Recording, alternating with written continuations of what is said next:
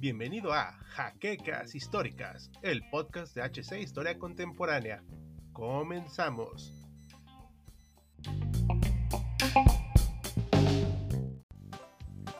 ¿Qué tal historiadores?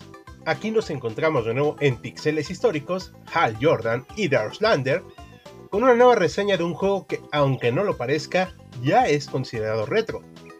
En esta ocasión les platicaremos de un oso musculoso y una pájaro sarcástica que pelean contra una bruja malévola. Así es, estamos hablando de Banjo Kazooie.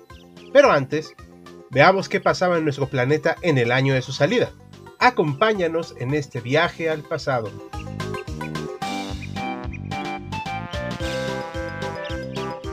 ...1998 fue un año de grandes cambios en la humanidad y de eventos masivos para el planeta. Ese año, Hugo Chávez ganó las elecciones para presidente en Venezuela, y ya sabemos cómo acabó eso. Inició la dura guerra de Kosovo en lo que aún quedaba de Yugoslavia, Titanic se convirtió en la primera cinta en recaudar mil millones de dólares y ganó, de manera inexplicable, 11 premios Oscar. También se celebró el Mundial de Francia 98, donde quedó como campeón el país anfitrión, y la selección mexicana hizo un papel bastante bueno, con una playera que ha quedado como una de las favoritas de la afición. Hubo un repunte económico en México y se sintió que se había superado al fin la crisis financiera, pero no la social.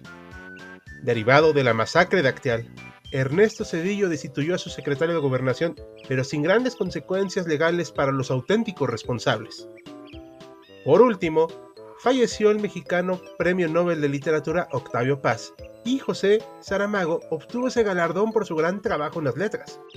Sin duda, un año digno para recordar, pero es hora de que hablemos de nuestro juego de hoy.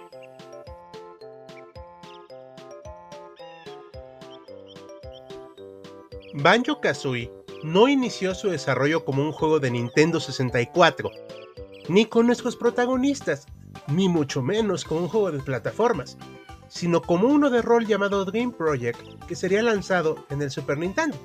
O esa era la idea. Rareware, entonces compañía aliada de Nintendo, tuvo la idea de crear un juego de rol de un niño atacando piratas en una isla. Aunque el proyecto no avanzó de algunos niveles mostrados al público, fue el precedente para Banjo Kazooie. Así que tras ver las limitantes de la consola de 16 bits, se decidió trasladar la idea a Nintendo 64 y además, cuando vieron lo logrado en Super Mario 64, decidieron convertirlo en un juego de plataformas tradicional, pero quitando al protagonista de Dream Project e insertando un simpático oso que había sido un personaje secundario en el proyecto de Super NES. Tiempo después, se decidió incorporar una mochila de donde salieron alas para impulsar al oso Banjo. Pero debido a que querían ponerle una mejora de velocidad, el paso natural fue insertar un ave que pasó de llamarse Twitter a Kazoo y, posteriormente, Kazooie.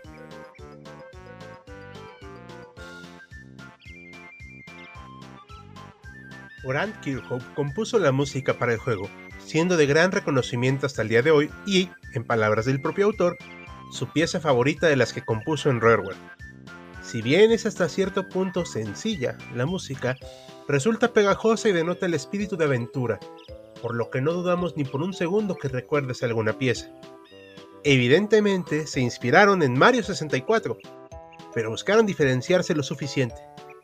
El primer nivel, Spiral Mountain, sirve de introducción al juego y como campo tutorial, donde nos muestran los movimientos básicos.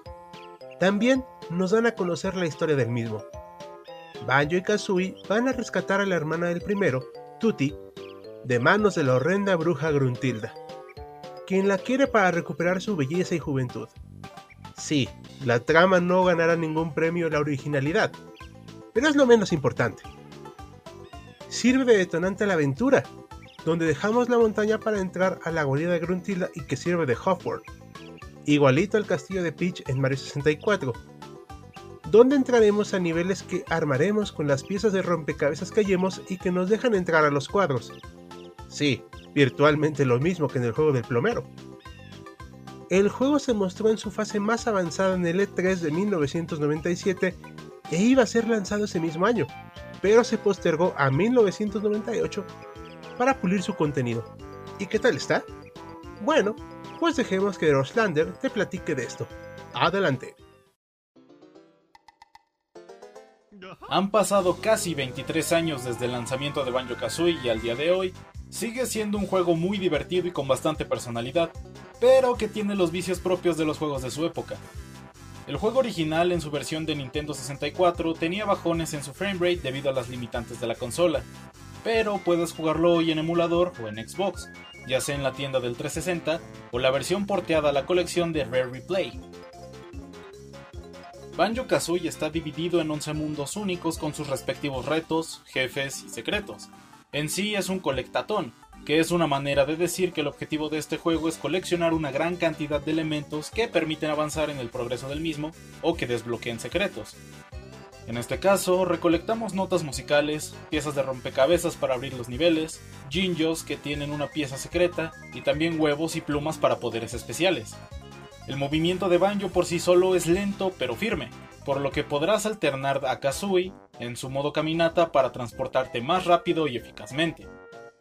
El control se siente fluido y bastante responsivo, con la característica de que nuestros personajes se manejan un poco mejor que Mario en su juego del 64, pero con menos habilidades atléticas y más peso, algo bastante propio de, bueno, un oso. En cambio, cuando se utilizan los poderes de lanzar huevos, volar y el escudo resultan un tanto difíciles de emplear, porque de repente sientes que pierdes un poco del control de tus personajes, debido a que cambia totalmente la forma en que los manejas.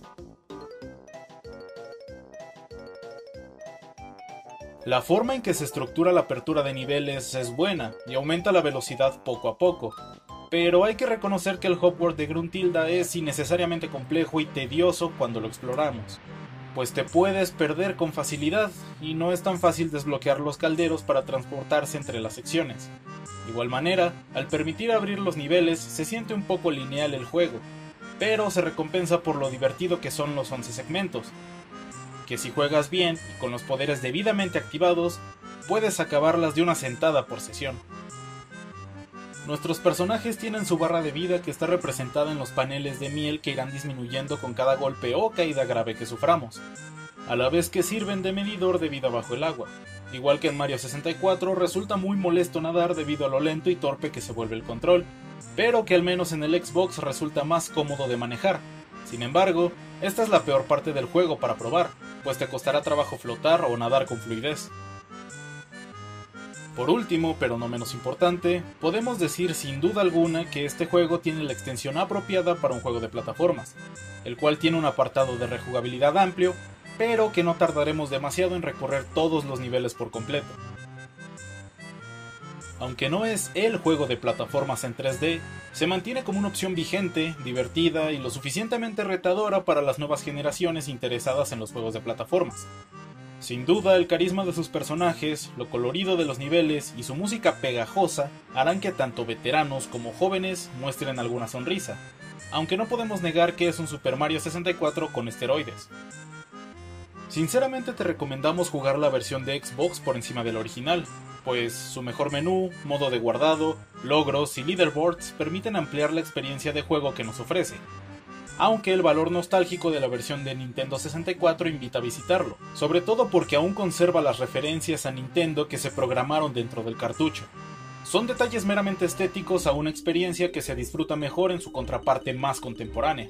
Eso sí, prepárate para frustrarte con la cámara necia que decide irse a otro lado a pesar de que le indiques lo contrario, y a sufrir mucho en la batalla final contra Gruntilda por lo mismo.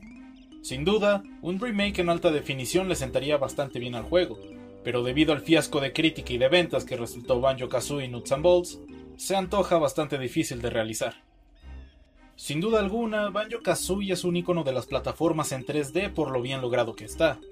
Su originalidad ambiental, más no sus mecánicas, y el valor de la nostalgia le permiten seguir en el recuerdo de varios treintañeros, sin embargo, para la comunidad de jugadores de hoy es a lo mucho un personaje en Smash Bros.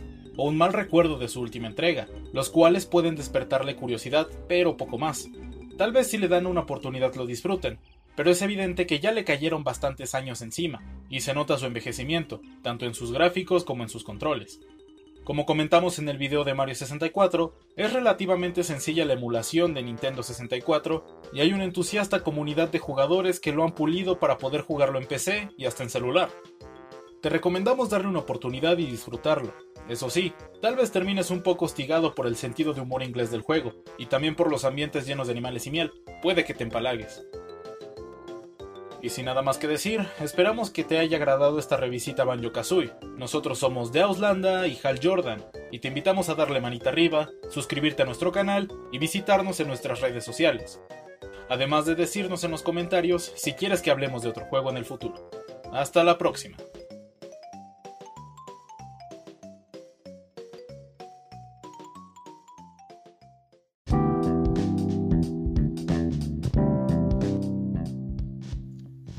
Esperamos la siguiente semana en un nuevo episodio de Jaquecas Históricas, el podcast oficial de HC Historia Contemporánea.